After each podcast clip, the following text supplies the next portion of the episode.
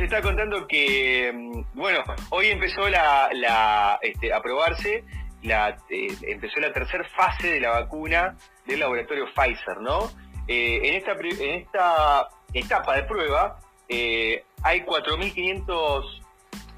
argentinos voluntarios anotados, soy uno de esos, la verdad que es muy interesante. Eh, me gustaría contar eh, apenas un minuto un poco mi experiencia para que la gente que está escuchando también sepa que está abierta todavía la convocatoria, que pueden anotarse eh, desde un link que también está ahí en la página argentina.gov.ar. Te anotás, es un, sistema también con un formulario muy simple te llaman por WhatsApp y, bueno, en este caso les cuento que me dieron fecha, el día 28, el día 28 me vacunan, eh, la verdad que es eh, un método eh, ciego, creo que se llama, porque de esas 4.500 vacunas que se van a aplicar, la mitad son es, la vacuna propiamente dicha y la otra mitad es una solución inocua, ¿sí? que ni quien la aplica ni quien la recibe eh, sabe qué es lo que se le está aplicando al paciente. Es decir, entiendo que seguramente ahí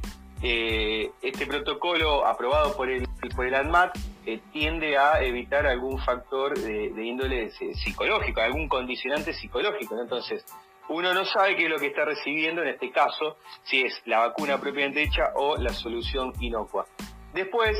este, una vez que esto, el día 28 entonces estoy convocado en el hospital militar, me, envían un auto, me llevan, me traen, eh, allí suscribiré un convenio con el Estado argentino y este, me voy a poner bajo la supervisación durante dos años,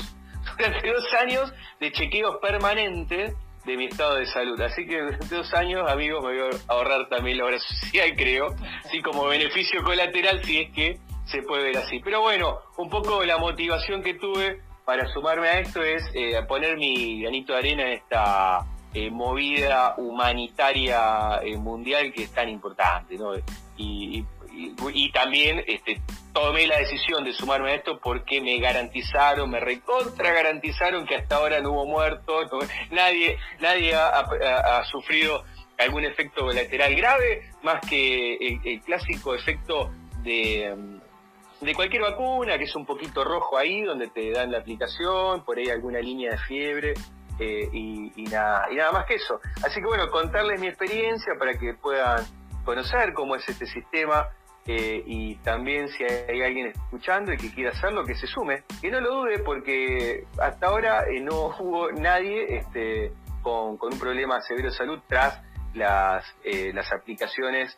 que se han realizado en la primera y en la segunda etapa. Eh, así que bueno, contarle eso, compartirlo con ustedes y ahora sí, vamos con la columna de Juan Jovera que nos tiene